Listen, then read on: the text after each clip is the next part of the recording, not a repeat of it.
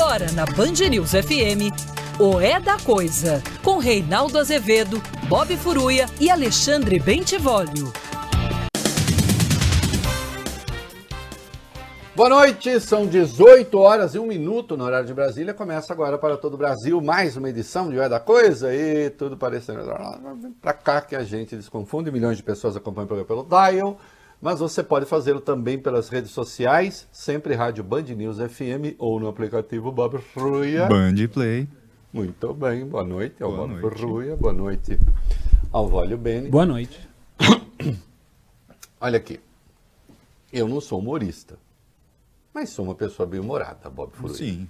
É, de natural, né? Como sabe, os meninos, é, fora daqui eu sou assim também. Não sou assim, eu, eu Não. crio uma personagem pro rádio e Não. depois... Não, eu sou assim. Sou uma pessoa alegre. É, não sou enfesado. Enfesado quer dizer cheio de fezes? Não, é uma falsa etimologia. Não quer dizer. Ninguém sabe direito a origem, mas provavelmente está mais ligado a fel do que a fezes. Mas não sou enfesado, não. Sou, sou de paz. E eu tendo, o, o, o vai bem, a olhar um pouco ridículo das coisas nas coisas. é, um, é um procedimento ali para o fígado não ficar estourando. Deixe o seu fígado para o single malt, não deixe para o ódio. É um outro lema do tio Rei. e ontem nós falamos aqui sobre as medidas do Bolsonaro para conter é, consumo de energia, né? É, porque a coisa está periclitante. E como as medidas até agora são um tanto ridículas e pequenas, e eu até brinquei, oh, meu querido Vólio Bene, transe no escuro, assim você economiza energia. Que a rigor, a rigor, você não precisa enxergar, né? Tem gente que gosta de ver, mas não precisa. Né? Dá para fazer ali pelas, digamos, sensações táteis, para ser genérico, Bob por aí. Sim. Verdade. Agora, não há piada que você faça sobre esse governo que a realidade não se encarregue de tornar meio sem efeito. Porque eles são muito mais, a seu modo, engraçados. Como são governo, são tragicamente engraçados. São pateticamente engraçados. São perigosamente engraçados. Né? Porque dentro da sua estupidez, colocam, evidentemente, o país em risco. Como estão colocando? Agora, é o caso da energia elétrica. Ah, o problema não começou agora. Não, o problema não começou agora, mas ele se agudizou, ele se tornou agudo neste governo. Medidas deveriam ter sido tomadas antes e não foram. Medidas que manteriam eh, os reservatórios das hidrelétricas num nível mais elevado, consumindo menos.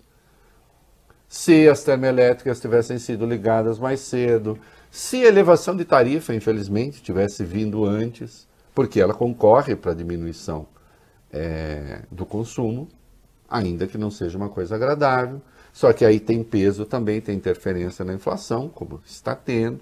Agora, o fato é, nós chegamos a um limite perigoso em razão de um conjunto de coisas. Sim, existe a falta de chuva e Bolsonaro não consegue fazer chover. Agora, no longo prazo, o desmatamento que o governo promove por sua irresponsabilidade prejudica a chuva. Mas isso no longo prazo. né? O Bolsonaro ontem, na sua live Al-Qaeda barra Zorra Total, né, ele teve uma ideia, Bob Furruia. Vamos resolver a crise de energia, vamos, você pode colaborar. Isso mesmo. Ele pediu quem estivesse acompanhando a live naquele momento, saísse, levantasse, fosse lá, pagasse um bico de luz, um ponto de luz, É. para economizar. Entendeu? Então, a hora que você precisa de um plano de contingência feito pelo governo, uma coi- coisa séria, coisa, né? É, ah, Bob, levanta, vai e apaga um ponto de luz. É, é o grande plano. Você concorda que o meu plano economiza mais energia que é transar de luz apagada? É, sim. Sim. P- Pensa. É. Quantos estavam assistindo a live? Ah, com certeza menos do que estavam... que os que estavam- É, é, verdade. Esse é o, é o argumento final. certo? Ô, ô, ô, Vale Bene, o meu é mais efetivo. Entendeu? Sem dúvida. Então é o seguinte, né? Vai lá, tá? Vai transar, apaga a luz. Não gasta, não, não cria problema, pro, não cria problema pro Paulo Guedes. Aliás, não pense no Paulo Guedes também nessa hora, porque Não, senão por você favor, não vai não. dar certo. Há certas pré-condições, né? Que, assim, se você lembra a coisa, do- Já era. aí a a causa finita est, né? Aí é aquela coisa assim, né? Só o chão o contempla, se é que você me entende. É, então, nunca o céu. Então, é, o meu plano é mais efetivo, presidente. Então, você que me ouve, tá? Você quer apagar a luz? Apaga. Mas de luz apagada é melhor, tá? Do que apagar o bico de luz. Ah, Reinaldo, você está tirando sarro? Claro que eu estou. Porque um plano de contingência até agora de verdade não foi feito. E ontem, curiosamente, depois eu fui ver detalhes, né, porque é detalhe que a gente só consegue ver depois ali. Enfim. O Bento Albuquerque, que já deveria ter sido demitido desde a crise do Amapá, né, tá lá porque é milico, milico fiel, ele é um daqueles que tomaram vacina escondido, lembra? Para não ofender o Bolsonaro. Quando o governo anunciou um plano para evitar, para diminuir o gasto dos prédios públicos, pagar a luz de garagem, é, quando não tiver ninguém no ambiente, desligar o ar-condicionado, deixar o ar-condicionado 24 na no resfriamento, não menos do que isso, para gastar menos. Enfim, deixar a tela no modo descanso. Ainda assim, o Beto Albuquerque falou: "Ó, isso não é racionamento. Racionamento foi feito em outros governos. E o consenso entre os especialistas é que nós corremos sim risco de apagão. Agora vejam, nesse governo, é, o que pode vir de positivo tem uma origem extremamente negativa. Isso não é um governo, é uma maldição. Não entendi o que você quer dizer. Então presta atenção. Evidentemente, nós temos o consumo das famílias de energia elétrica, etc., mas os grandes consumidores de energia elétrica são as empresas, especialmente a indústria. O Voles Benes, até o mês passado, retrasado, se esperava que a economia fosse crescer no ano que vem 3,5%. Agora, Bob Furruia, estão dizendo que vai crescer no máximo 2 e olhe lá. Os, os realistas estão dizendo menos de 2. Logo, haverá o que com energia elétrica? Menos consumo. Então pode ser que a gente não tenha apagão, porque a economia vai crescer muito pouco. Parabéns, presidente Jair Bolsonaro. Né? Até quando se pode ter uma perspectiva de boa notícia, ela nasce, essa boa notícia, da pior notícia possível, que é o baixo crescimento. Daí, presidente Jair Bolsonaro, que o senhor não lidere um governo. Vossa Excelência lidera uma maldição.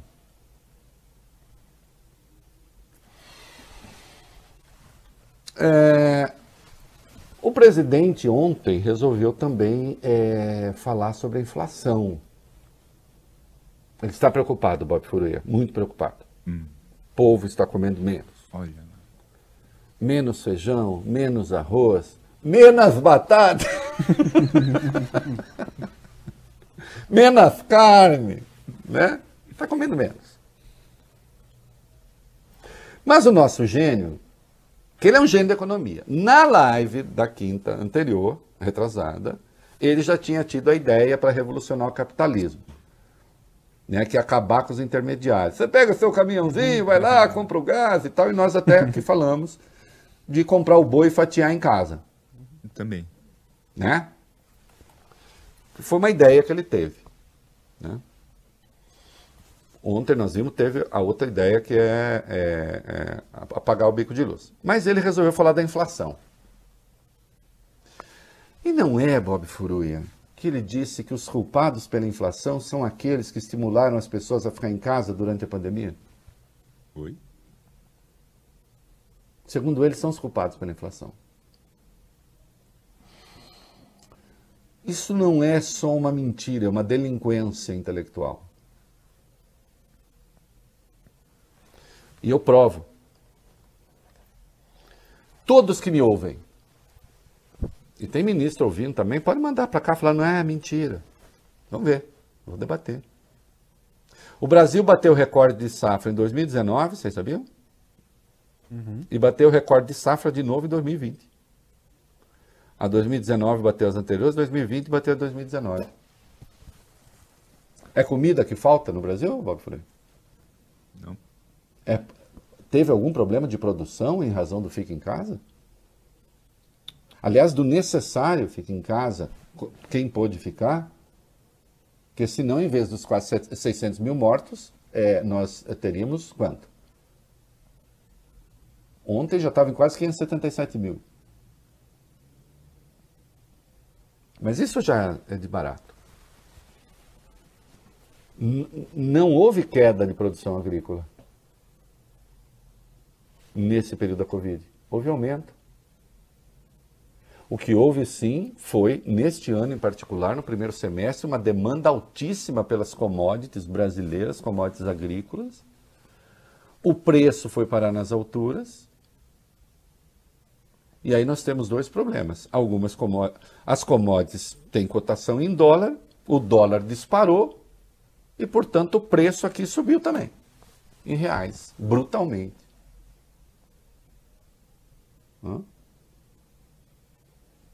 Além da exportação, da demanda alta por exportação, você fica com menos produto aqui e esse menos produto custa mais caro. E o governo não teve resposta nenhuma para isso.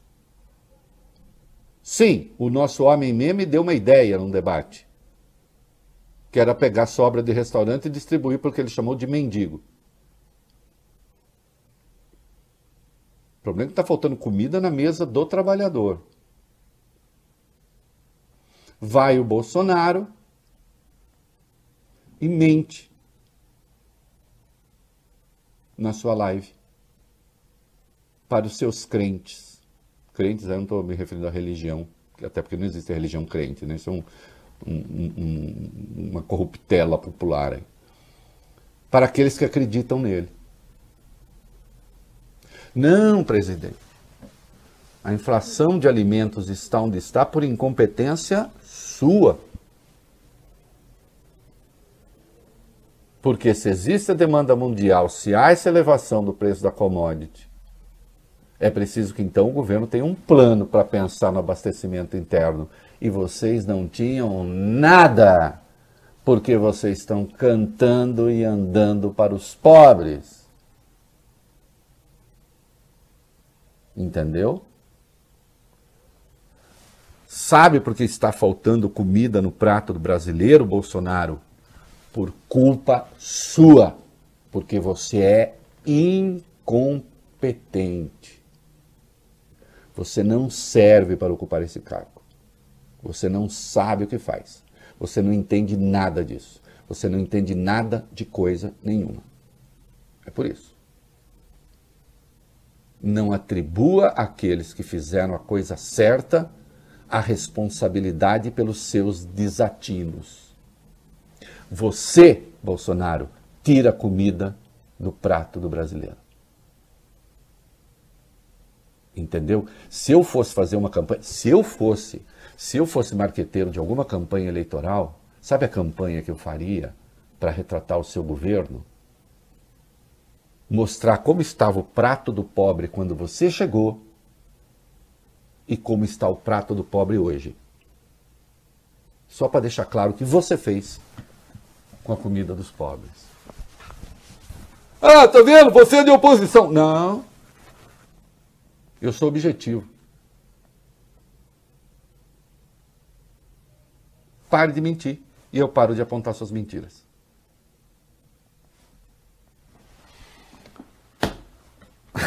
Estou animado hoje. É, vamos. É, ele também teve outra ideia hoje. Que foi, ele falou ali com os malucos dele na porta do palácio. Como sempre. E até tocou no feijão, Bob Fruia. Tocou no feijão. Ele chegou a falar de feijão. Falou. Mas é, ficam falando aí, feijão, não sei o quê, tá, tá, tá. Não. Um negócio, Vólio Bene. Que feijão? Negócio é comprar fuzil. Aí sim, fuzil para o povo. Porque um povo armado não será escravizado. É, isso. Um povo armado sem feijão, sem arroz, usa o fuzil, acho, para pegar feijão e arroz. Solta o vídeo. Tudo que eu pude fazer por decreto e portaria, né, de ministro, eu fiz. Você, o CAC, está podendo comprar fuzil. O CAC, que é fazendeiro, compra fuzil 762. Parabéns, Tem que comprar. Parabéns. Todo mundo comprar fuzil, pô. É. Povo armado jamais será escravizado. Eu sei que custa caro. Mas tem um idiota, ah, tem que comprar é feijão. Cara, você não quer comprar fuzil, não enche o saco quem quer comprar. Que pensamento sofisticado! Que pensamento sofisticado! E ainda, ainda opondo ao feijão. Ei, aqui, um particular. Crozinimi, um particular. Ilustríssimo senhor comandante do Exército. Ilustríssimo senhor comandante da Marinha. Ilustríssimo senhor comandante da Aeronáutica, sobretudo este, o Batista. Quando foi que o Brasil teve no poder um presidente que estimulava a luta armada? Ou que estimulasse a luta armada? Quando? Obviamente, nem o João Goulart que vocês derrubaram. Vocês, eu digo, como instância militar. Hoje nós temos um presidente que incentiva a luta armada. Que quando ele diz povo armado jamais será escravizado, ele está partindo do princípio de que haverá a luta armada. Né? Outra questão. Ei, você, você que se diz cristão, não importa a denominação, o cristão, cristão que apoia presidente que estimula o povo a comprar fuzil,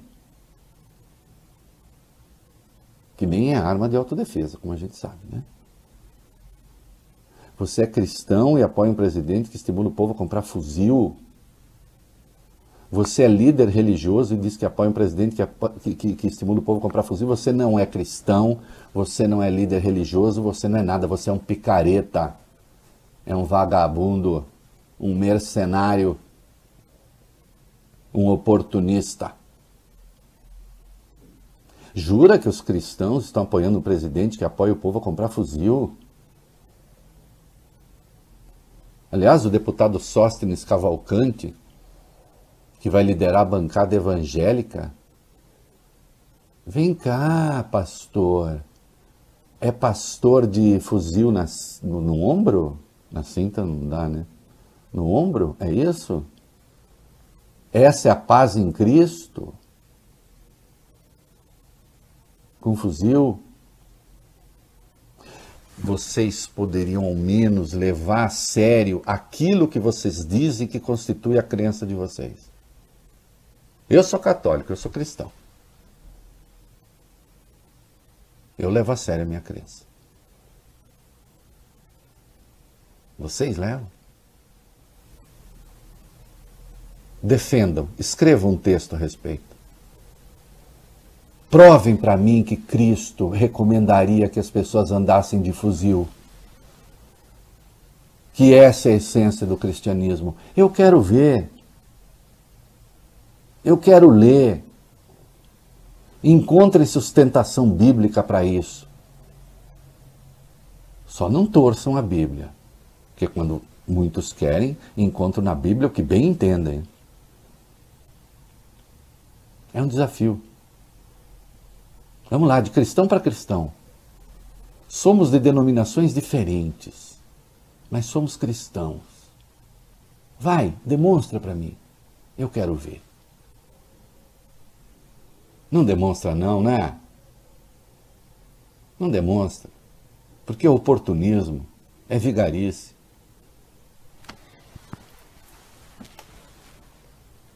E finalmente ele disse que não, ele não quer dar golpe, isso é tudo coisa é, invencionice.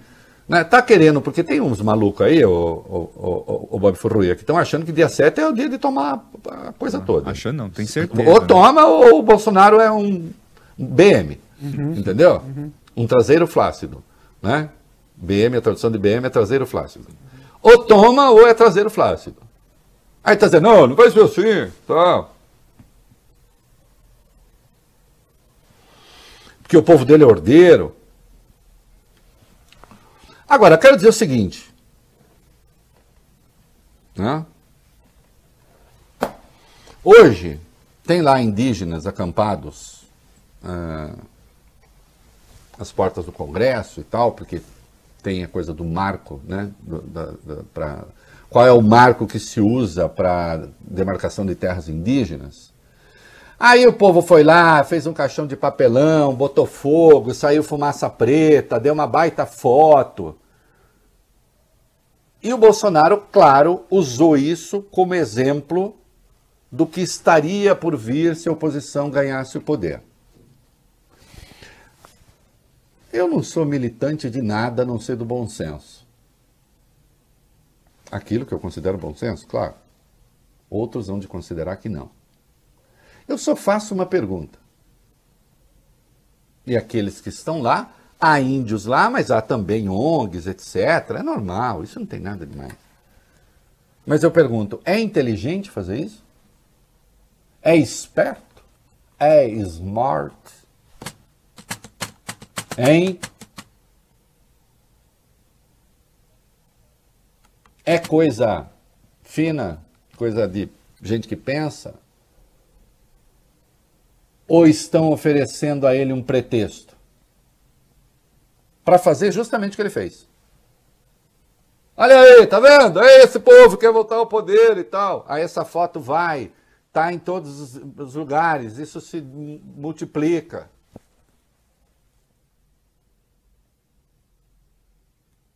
Isso só dá pretexto para canalhada golpista confundir quem quer democracia com quem quer botar fogo nas coisas.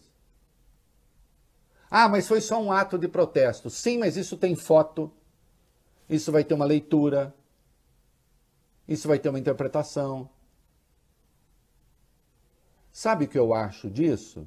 Acho que isso expõe o fígado de quem está militando ali, mas isso é, acima de tudo, burro. Agora, cada um faz o que bem entender. Outro dia um idiota disse, o Reinaldo agora acha que quer organizar a esquerda. Eu? Eu não sou nem esquerdista. Por que, que eu vou organizar a esquerda? Eu sou liberal.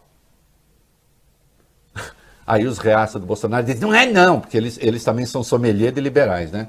Eles são sommelier de tudo, eles são sommelier de testosterona, eles dizem quem é homem e quem não é, porque eles são especialistas, eu suponho, Sim. né? Tem, tem, tem gente aí que tem gente aí que diz que é macho e quem não é, viu, lá deles, o, Bob. Tem um, tem um, um, um que é candidato a não, inclusive, moral também, é, e ele adora dizer quem é homem, quem não é homem. Ele deve ter muito, deve ser especialista. Ele olha, sente o cheiro e fala, hum, aqui é testosterona 100 É macho. né? Aí se for 80, ele já não gosta muito dela, ele gosta de macho mesmo, né? Macho, aquela coisa. Então eles são sommelier de testosterona, sommelier de liberal, sommelier de tudo, os especialistas. Hã? Agora eu volto, eu sou liberal, eu não, não sou esquerdista. Agora você que é de esquerda, você ah, é, acha que é inteligente fazer isso? Acha que ganha pontos fazendo isso? Acha que ganha votos fazendo isso? Acha que ganha simpatizantes para a causa fazendo isso? Se você acha isso tudo, você é burro.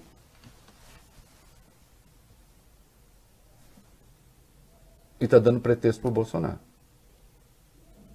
Essa foto não era necessária. Né? Essa foto não era necessária.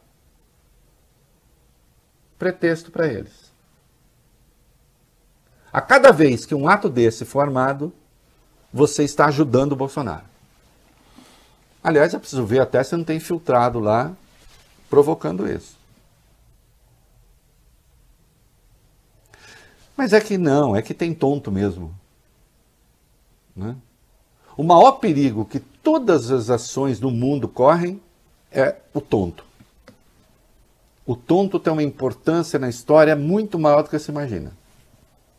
Sempre tem um tonto para fazer uma tontice. Pense um pouco.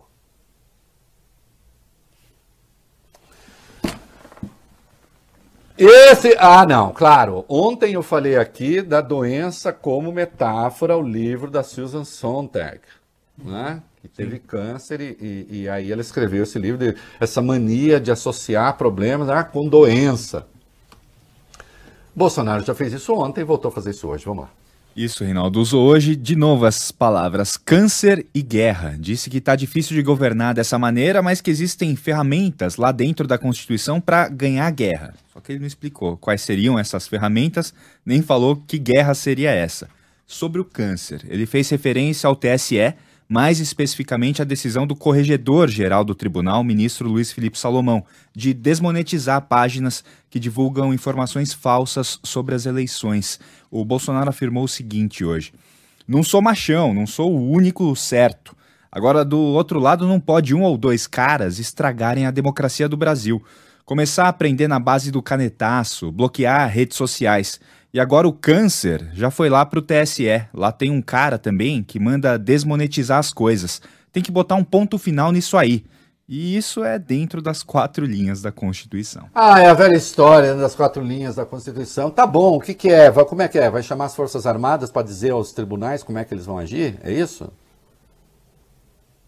É isso que vai ser feito?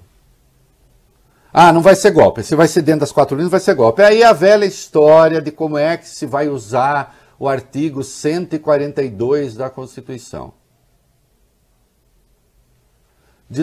Desmonetizar porque trabalhando com mentira. Está defendendo bandido. É isso que é. Porque gente que industria mentira é criminosa. Entendeu? E para, ah, não, vai, as quatro linhas da Constituição, as quatro linhas da Constituição. O TSE fez muito bem. E, aliás, tem um monte de coisa que tem que ser na esfera penal mesmo. Não é só desmonetizar Bolsonaro. Tem gente que tem que ir em cana. Hã? Agora, ô, oh, bem. Hum. Olha bem, eu me decepciono muito com você. Jura? Muito, porque eu imaginava hum. que você tivesse um talento imobiliário superior dos Bolsonaro, que eu te acho mais inteligente. Mas você não tem. Não tem, e é difícil. O Warren Buffett está procurando sócios aqui e não será você. Não. Serão os Bolsonaro. Uhum. Olha que coisa bonita e mais uma vez, o chamado índice de coincidências incríveis, que atinge os políticos e toda a família Bolsonaro, especialmente na área imobiliária. Então, ó, ó de novo, oi, oi, oi, comandantes das Forças Armadas. Se um dia passar pela cabeça dar um golpe, ainda que dentro das quatro linhas, vejam bem quem vocês estão protegendo, hein? Olha que história edificante, bonita, crível, Vai. Depois do Flávio, Reinaldo, tem mais um filho do presidente que começou a morar em uma mansão em Brasília. E é o caçula, o que diz que namoraria petistas, o 04, Jair Renan Bolsonaro. Segundo informa uma reportagem do portal UOL, ele e a mãe Ana Cristina Siqueira Vale, a segunda mulher do presidente da República, se mudaram para uma, uma casa no Lago Sul há dois meses, em junho. Casão, hein? Casão, quem tá vendo, ó, depois quem não tá vendo pela internet, depois vê. Casão, com piscina no pátio uhum. interno, piscinona, bacana. É. é.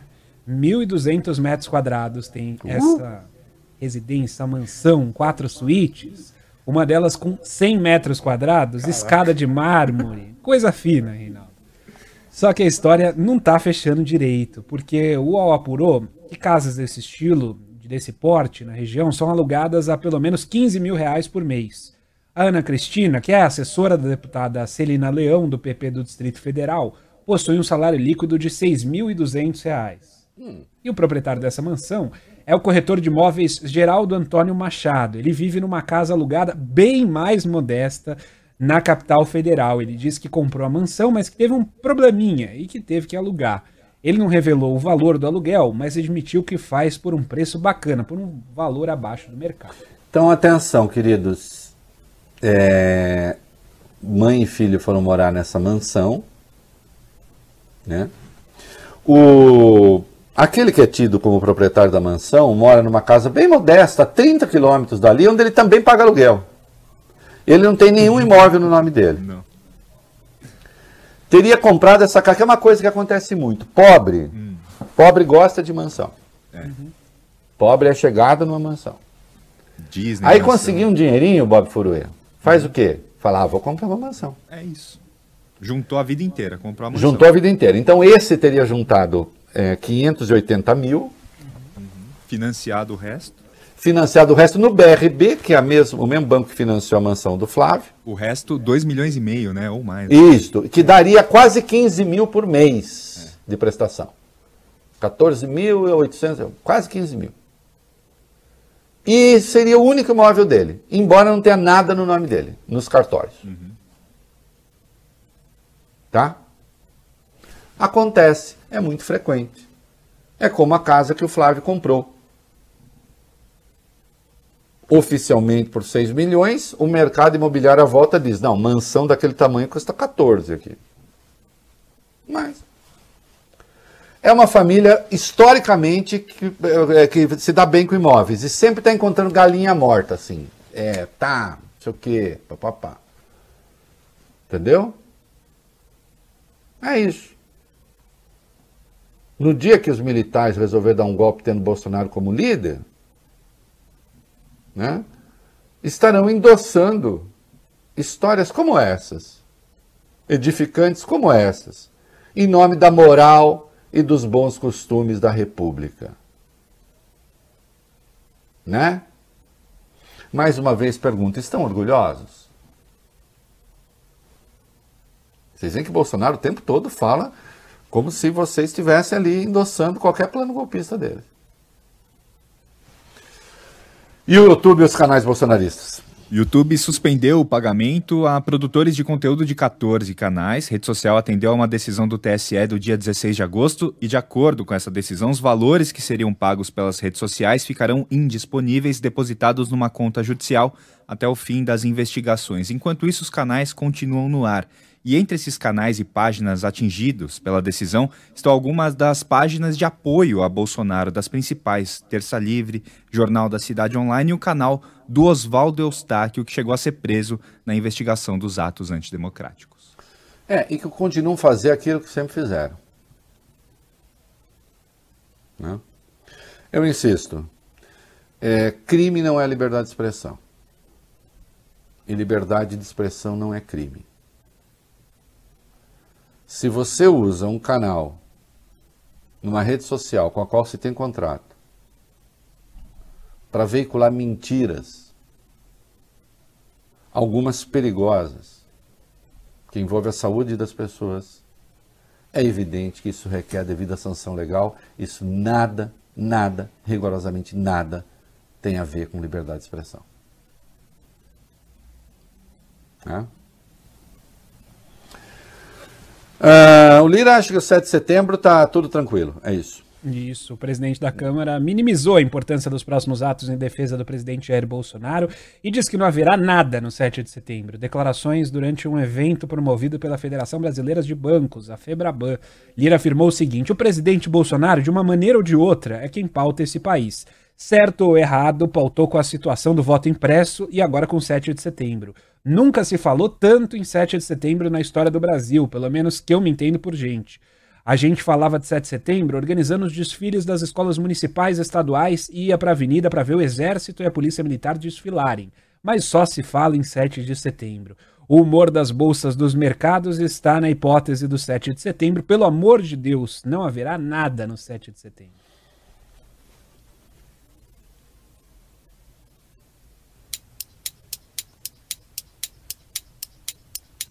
É, eu não entendi nada. Presidente, bem ou mal, aqui em pauta, muito se fala de 7 de setembro, nunca tinha ouvido falar tanto de 7 de setembro. É que nunca se tinha proposto luta armada no 7 de setembro antes, ô Lira. É um bom jeito de falar alguma coisa sem falar nada, né? Pelo amor de Deus, não haverá nada. Peça para o presidente. Falar. Não é isso? É, é conversa de doido. Até porque o site Metrópole teve acesso a mensagens de grupos bolsonaristas, o Bob Furruia. O é. que, que eles estão falando? No é. Telegram, em redes sociais. E nesses textos, Reinaldo, eles dizem, esses apoiadores do Bolsonaro, que vão promover a paralisação das rodovias federais. Vou exigir a aprovação do voto impresso e a destituição dos ministros do Supremo Isso. por crimes de lesa pátria, por promover uma ditadura judiciária e por não respeitarem a Constituição. Aí o texto continua, Reinaldo, e diz que se essas exigências não forem atendidas, eles vão convocar as Forças Armadas para botar ordem nesse país. E tem um outro texto também que fala na criação, olha, Reinaldo, fala na criação de um tribunal acima do Supremo. Seria o que eles estão chamando de Tribunal Constitucional Militar e serviria para aspas, julgar todos esses bandidos e criminosos que estão nos poderes da República, desde prefeitos, governadores, deputados, senadores aos ministros do Supremo. Exatamente. É, um tribunal revolucionário. Os ayatolá da revolução bolsonarista. Né? E você sabe que tem um grupo de juristas, que é supostos juristas, né, que defende isso. Não, diz que é constitucional. Não, é, inclusive tem um artigo. É, um, é, um, é, qual é o artigo da Constituição? Nenhum. Endossaria. Um bando de golpista psicopata. Endossado pelo presidente. E o Lira está surpreso? Ah, e agora o golpista da porteira está calmo. Ficou mais calmo agora. Vai lá. Em depoimento à Polícia Alô? Federal, o ah, eu não abri o microfone, eu fiquei falando que nem tonto sozinho aqui. em depoimento à Polícia Federal, o cantor Sérgio Reis mudou completamente o tom e negou ter participado da organização de atos antidemocráticos. Ele disse também que não teve a intenção de convocar ataques contra ministros do Supremo Tribunal Federal. Ele está internado, foi ouvido ontem por videoconferência depois de ser alvo de mandados de busca e apreensão na sexta-feira da semana passada. Lembrando que Sérgio Reis gravou um áudio que circula nas redes sociais defendendo uma greve de caminhoneiros para pressionar o Senado e afastar integrantes do Supremo. Olha, meu filho, é o seguinte: isso não tem, ah, eu não quis, eu não fiz. Ou fez ou não fez. Fez. Quer se desculpar, se desculpa. Tá doente, não tem nada a ver, gente doente também faz verda. Não é? Então diga, eu errei. Errei sim. Manchei o meu nome. Estou mudando um pouco a letra. Mas fui eu mesmo culpado. Não é isso? Uhum. Admita. E, obviamente, o Gilmar Mendes disse a coisa certa sobre liberdade de expressão, né? Vai lá. O decano do Supremo explicou os limites da liberdade de expressão. Você já fez bastante isso aqui, Reinaldo. Em entrevista à Globo News, Gilmar Mendes rebateu as críticas de bolsonaristas e falou sobre o caso Roberto Jefferson. Afirmou o seguinte: há limites para a liberdade de expressão. Eu já disse, inclusive, a próximos do presidente da República que me trouxeram essa preocupação. Olha, é um exagero o caso da prisão do Roberto Jefferson. Aqui não se trata de liberdade de expressão. Quem usa, quem posa usando armas, ameaçando as pessoas, dizendo que vai atirar nesse ou naquele, ou que vai receber um oficial de justiça a bala, não está usando a liberdade de expressão. Ah, é tão óbvio, é tão simples. Né? É... Eu vi um artigo do Eugênio Butti no Estadão, com quem eu me dou muito bem, é um, uma pessoa muito capaz, é, dizendo falar pode falar tudo. Eu não concordo muito, não. Eu acho que há o incitamento, é, não, eu sou, eu não, não concordo, né? É, que, que, tudo possa, possa, no universo da palavra, não acho, que é o incitamento. Agora, ali ele faz uma distinção importante. Peraí, mas se você vai para ação, aí é outra coisa. Quando você está incitando o outro a fazer, Olha aqui, eu vou te ensinar como no vídeo do Roberto Jefferson, quando chegar um policial, alguém da lei, oficial da justiça, você pega, mira bem no cara e atira. Pega o taco e bate aqui no braço dele. Ele está falando de pessoas que vão cumprir determinações judiciais. Que história é essa? Aliás, eu insisto, deveria ter tido prisão em flagrante. Tão logo o vídeo saiu. Né? E agora uma questão que eu vou, não, eu vou dar depois, senão vai criar uma, vai ficar tudo apertado e aí nós vamos refazer as coisas aqui. É isso aí, molecada, vai. Muito bem, e nos quatro minutos mais bem empregados do rádio brasileiro, eu já vou tirar o fone de ouvido. É, vamos começar pelo item 2 aí desse bloco que é importante. O item 2 desse bloco, então seguimos com o coronel, é isso? Isso. Um vídeo que circula nas redes sociais mostra um policial militar dizendo para os colegas não participarem dessa manifestação do dia 7 de setembro, sobre a qual a gente falava agora há pouquinho. É o tenente-coronel da reserva Paulo Ribeiro, que tem 58 anos. Natural do Piauí, ele fez carreira na região do Vale do Paraíba, no interior de São Paulo, e já integrou a Rota, que é a tropa de elite da PM paulista. Nesse vídeo, ele afirma o seguinte: a PM se destina à estrita obediência do ordenamento jurídico e à defesa da dignidade humana, sendo, portanto, vedado a seus integrantes pregar a ruptura institucional e democrática do país. O jornal Folha de São Paulo conversou com o tenente-coronel e ele diz que chegou a hora de a instituição reagir. Ele afirmou: e nesse momento de crise, o que mais está nos atrapalhando é o silêncio dos bons. Nosso pessoal que é respeitador está muito calado. Temos que mostrar que estamos aqui e precisamos lutar pela legalidade do país. Isso. Aí nesse caso merecia a gente botar um videozinho, né? Botar vídeo de gente boa também no ar, porque às vezes só vem vídeo de estrupício. É... estrupício é muito bom, que é uma palavra da minha infância. É... Olha aqui, eu gostei muito da fala do Paulo Ribeiro, e ele faz, claro, críticas uh, ao salário das PMs, ele diz que tem críticas, inclusive, ao governador, ele acha que não cumpriu aquilo com a PM, enfim, tem lá as reivindicações da categoria. Agora, fundamentalmente, ele lembra que a PM tem um dever de lealdade né, com os seus códigos e que PM não faz política e não pode fazer política. Aliás, nós já temos uma licença aí para militares concorrerem a cargos públicos, e aí se não eleito, volta. É uma bagunça. Precisa por um fim a isso, claro. Agora, aqueles que estão na PM e que levam a sério a carreira que escolheram, esses não se deixam mobilizar por políticos dessa maneira. Né? Então, um absurdo o que a gente viu e, inclusive, investindo numa confusão. Olha aqui, presta atenção. E quem deu início a essa confusão foram, sim, os procuradores da Lava Jato. Liderados por Deltan Dallagnol, por Pozobon e outros. Que consiste no seguinte: ir para a internet, e nós vimos o Dallagnol fazer isso 500 vezes, para cornetear ministro do Supremo, para criticar decisões do Congresso. E aí qual era a desculpa que eles davam? Não estou falando como procurador, estou falando como cidadão. Não é isso? Vem cá, um procurador deixa de ser procurador em algum momento? Não. Se ele quer falar como cidadão qual é a comida predileta, dar alguma receita, aí tudo bem. A música de que ele mais gosta, Agora, quando ele começa a interferir em políticas públicas, coisas que tenham a ver inclusive com a profissão dele, é evidente que isso é descabido. E nós vimos um coronel em São Paulo convocar, todo mundo sabendo que ele é coronel, convocar policiais para manifestação, atacar o Pacheco, atacar o presidente do Senado, atacar o próprio governador.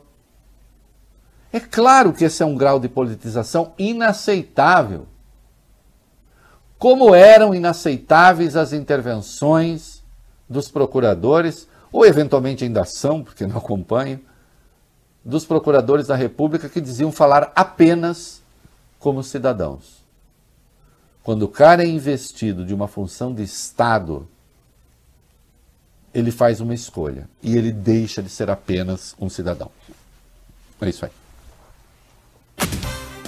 Olha, e atenção para essa notícia agora. Eu até escrevi já um texto no UOL analítico a respeito, que é mais importante do que parece. Vai lá. Ministro Alexandre de Moraes do Supremo determinou o afastamento do delegado Felipe Alcântara de Barroso Leal do inquérito que apura se o presidente Jair Bolsonaro tentou interferir politicamente na Polícia Federal. A decisão foi tomada depois que o delegado pediu informações à PF sobre atos administrativos do atual diretor-geral da corporação, o Paulo Maiorino.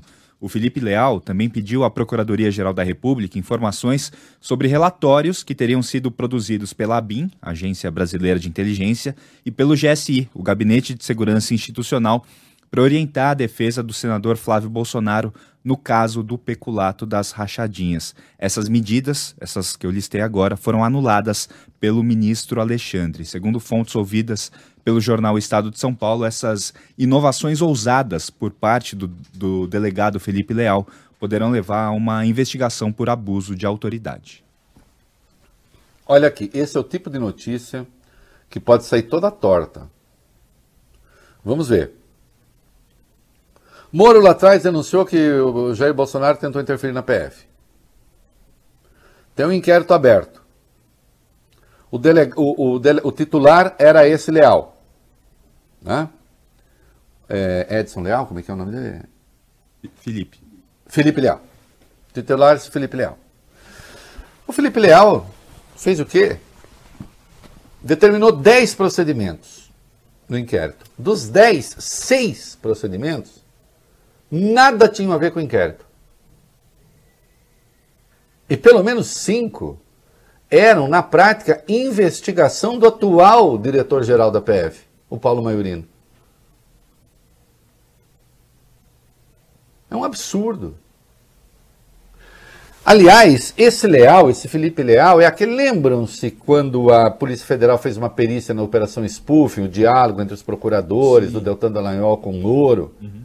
Ele fez lá um relatório dizendo que a Polícia Federal não podia testar que aquilo era verdade, que não tinha, que não tinha havido manipulação. E ainda criticou o uso daquilo, dizendo que era uso de prova ilegal. Hã? Ele era o chefe do departamento de inquéritos ali da Polícia Federal, ele perdeu o cargo com a ascensão do Maiorino. Não sei se está descontente ou não. O fato é, ele é ligado à Lava Jato, é um lavajatista.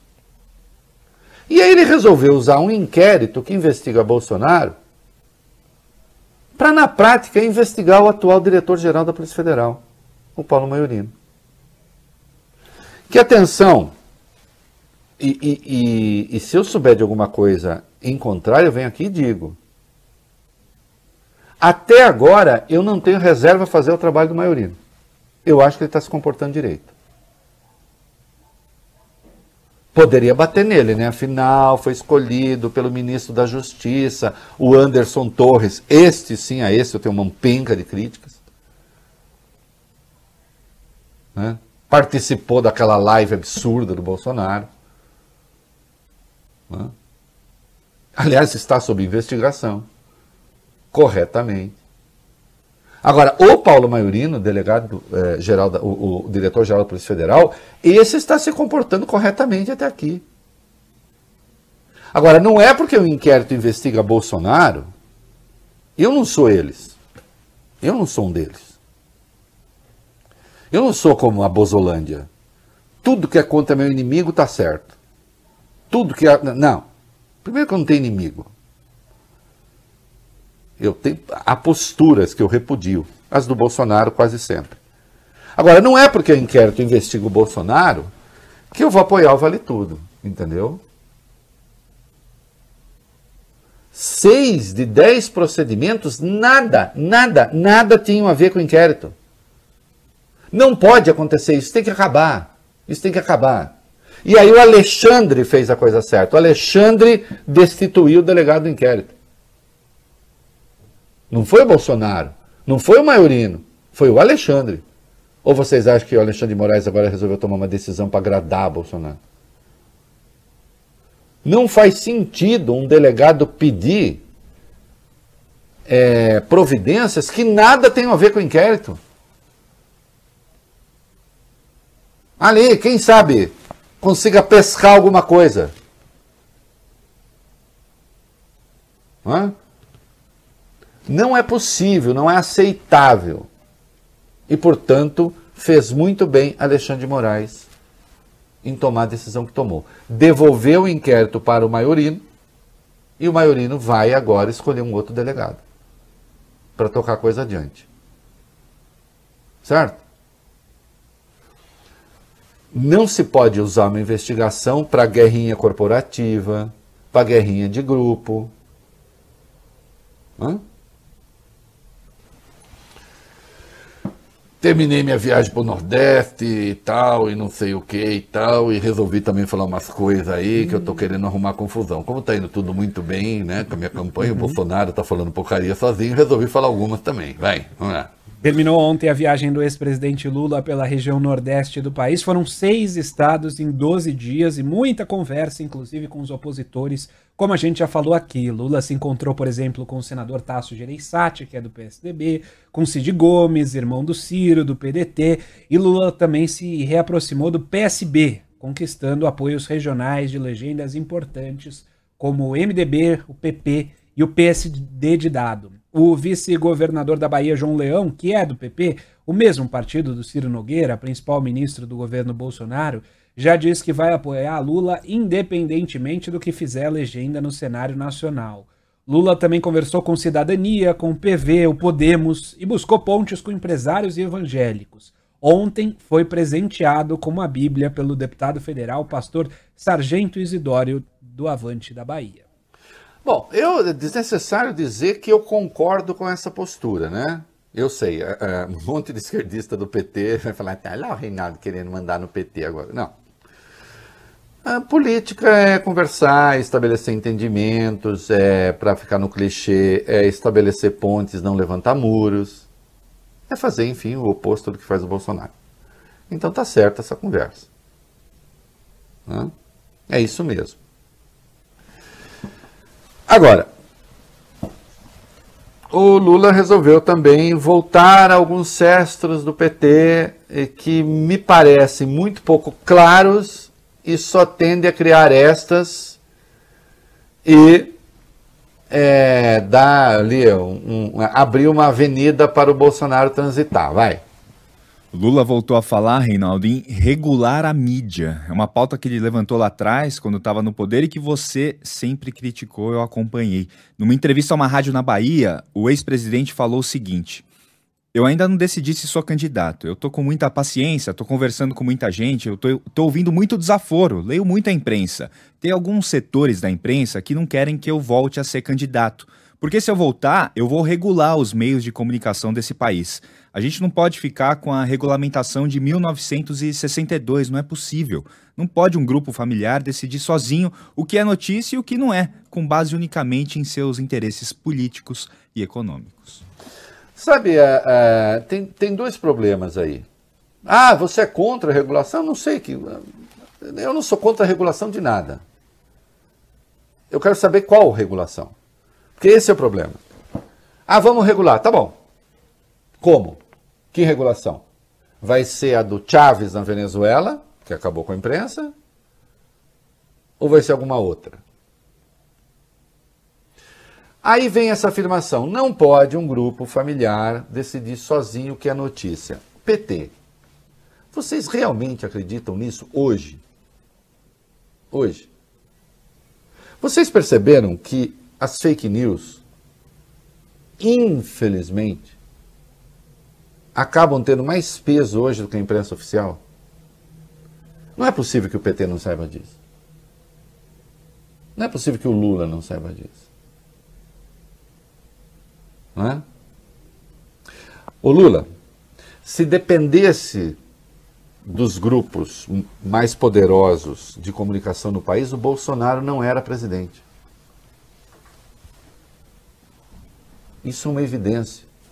Porque, felizmente, os grupos responsáveis de comunicação apontaram os problemas do Bolsonaro. Não é que fizeram campanha contra o Bolsonaro, apontaram os problemas.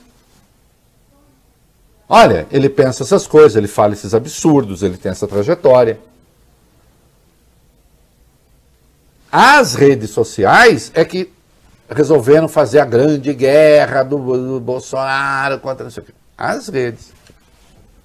Ah, mas houve uma cobertura da imprensa no geral parcial em relação à Lava Jato. É verdade.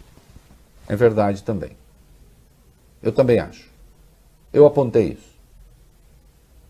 Agora, existe alguma regulação que possa impedir isso sem que se interfira no conteúdo daquilo que vai ser noticiado? Eu acho que quando o Lula faz esse discurso,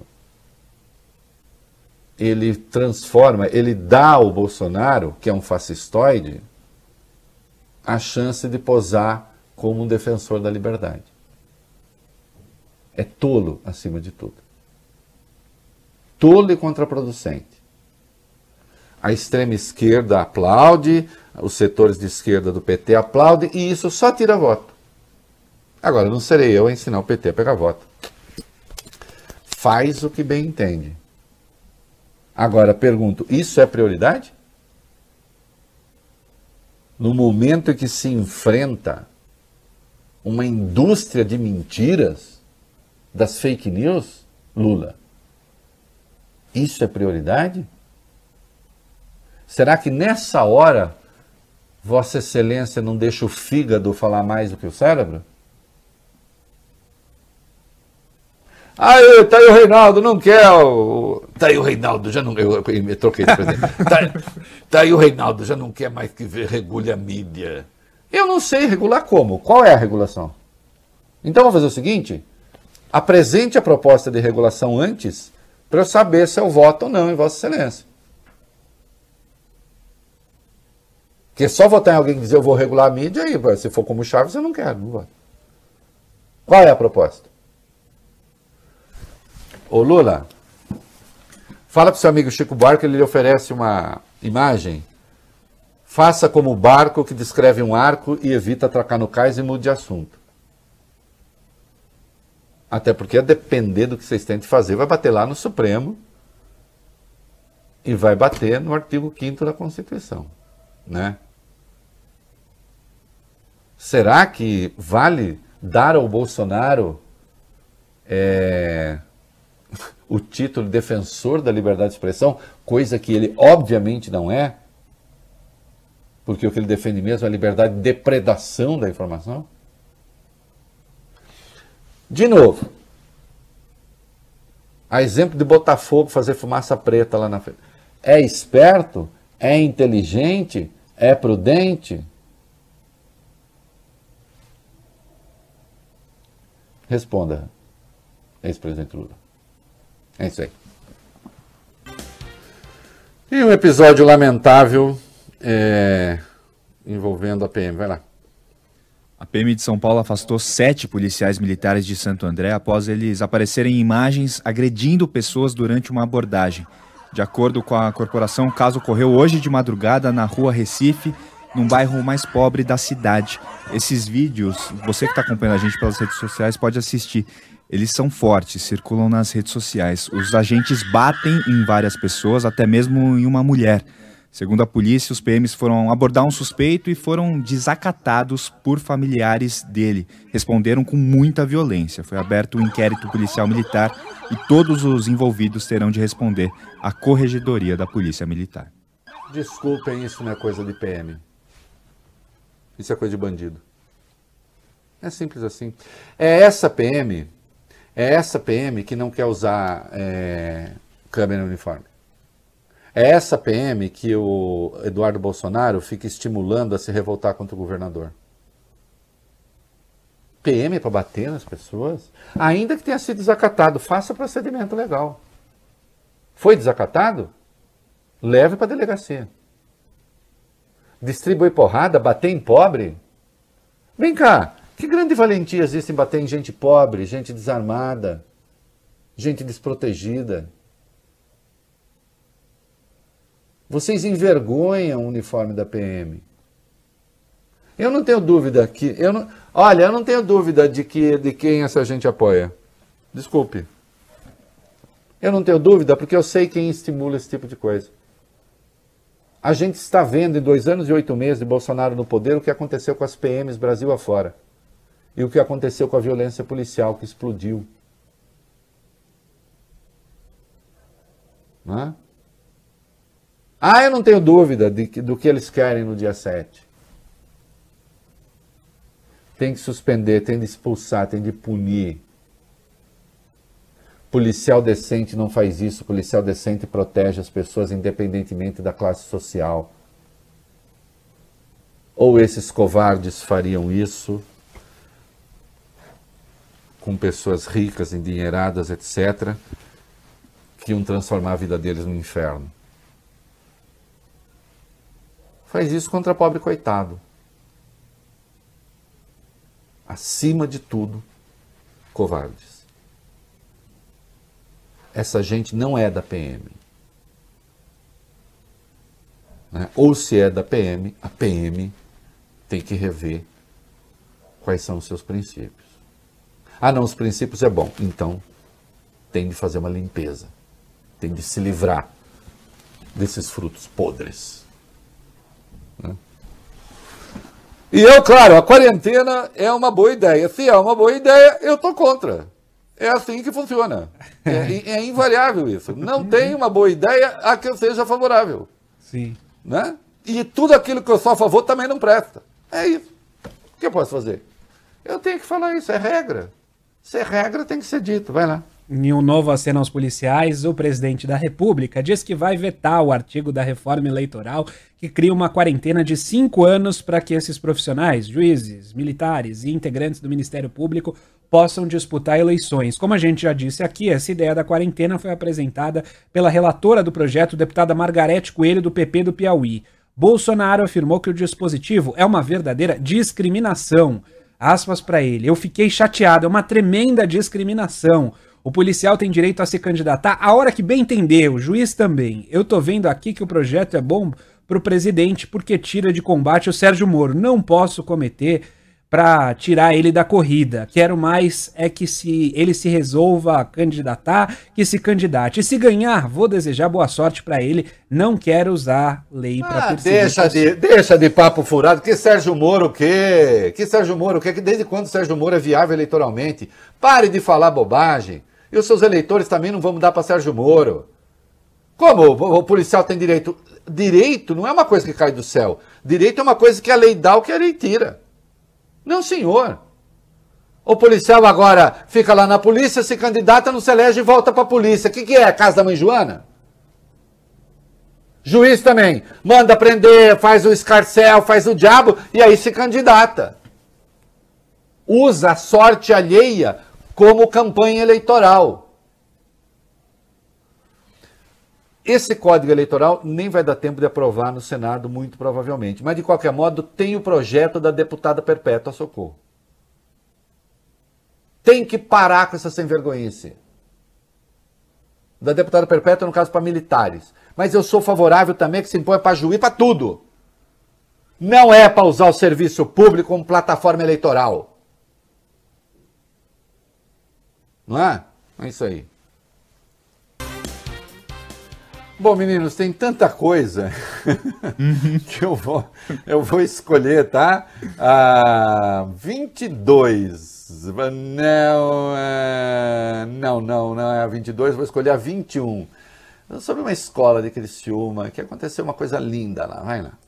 A direção de um colégio particular de Criciúma, Santa Catarina, anunciou a suspensão de um grupo de estudantes do nono ano que reproduziu uma saudação nazista em sala de aula. O nono ano é a oitava série, na minha época, né? São adolescentes de 14 anos. O caso ocorreu há cerca de três meses, mas o vídeo foi compartilhado nas redes sociais nos últimos dias. Nessas imagens, cinco alunos aparecem sentados nas carteiras e, após um professor surgir na porta da sala, eles ficam em pé e esticam o braço direito, imitando a saudação nazista. Segundo o Colégio da Associação Beneficente da Indústria Carbonífera de Santa Catarina, o professor não é judeu e foi o primeiro a advertir os alunos. Na sequência, eles foram suspensos por alguns dias e foram tomadas medidas educativas. Em nota, a direção da escola afirmou ainda que apologia ao nazismo é crime e que repudia e não compactua com a atitude desses alunos. Olha aqui. É, ah, isso daí pode ser só molecagem, coisa de moleque bobo que faz uma brincadeira que, sem maiores consequências, etc. Pode ser. Pode ser. Né? É, agora, tem de ser desestimulado. Agora, eu lembro, e não vai dar tempo de fazer um comentário extenso, mas já tratamos essa questão aqui as células neonazistas estão se multiplicando barbaramente no Brasil. Está havendo uma certa normalização desse tema. Porque à medida que você normaliza a violência, né, você normaliza também aquela que foi a síntese da teoria da violência e do exercício prático da violência. E que se tornou um símbolo do mal, que é o nazismo. Então pode ser uma ocorrência besta, mas ela é potencialmente perigosa sim. É isso aí. Um minutinho, Valho? Um e meio. Um e meio. É, e como é que é o negócio das vacinas em São Paulo? Vamos 28. falar de vacina em São Paulo, Reinaldo Azevedo. A Prefeitura de São Paulo vai montar pontos de vacinação contra a Covid em parques da cidade nesse domingo, das 8 da manhã às 5 da tarde.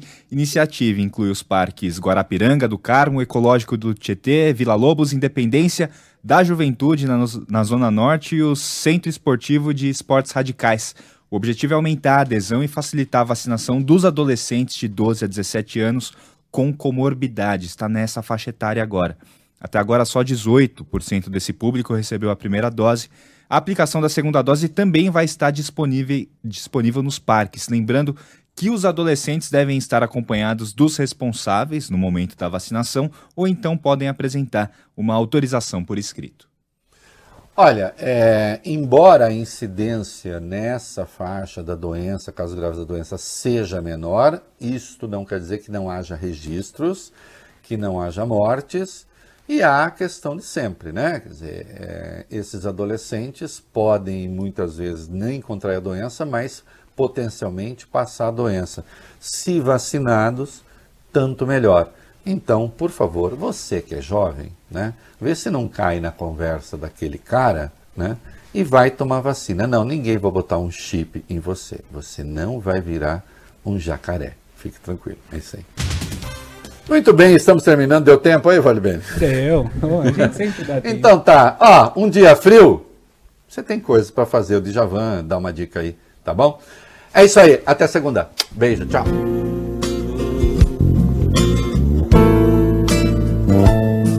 dia frio, um bom lugar para ler um livro e o pensamento lá em você.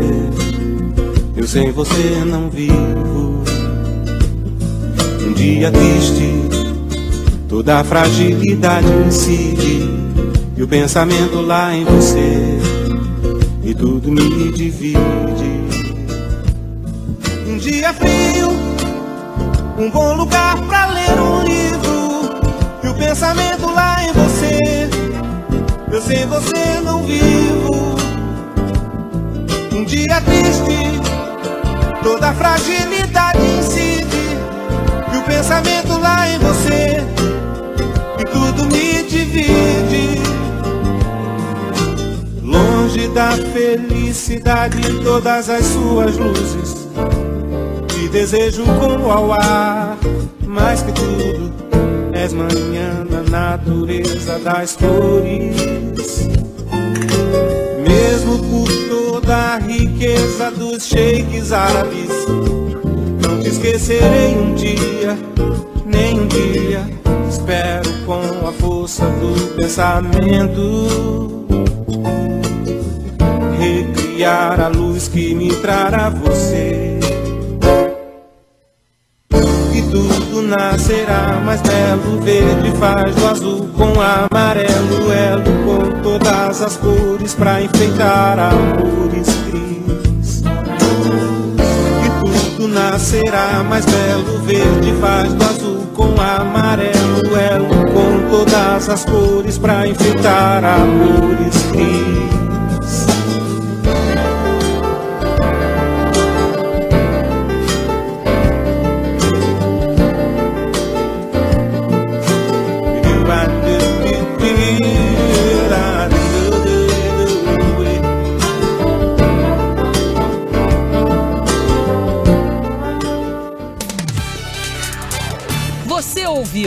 O É da Coisa na Band News FM.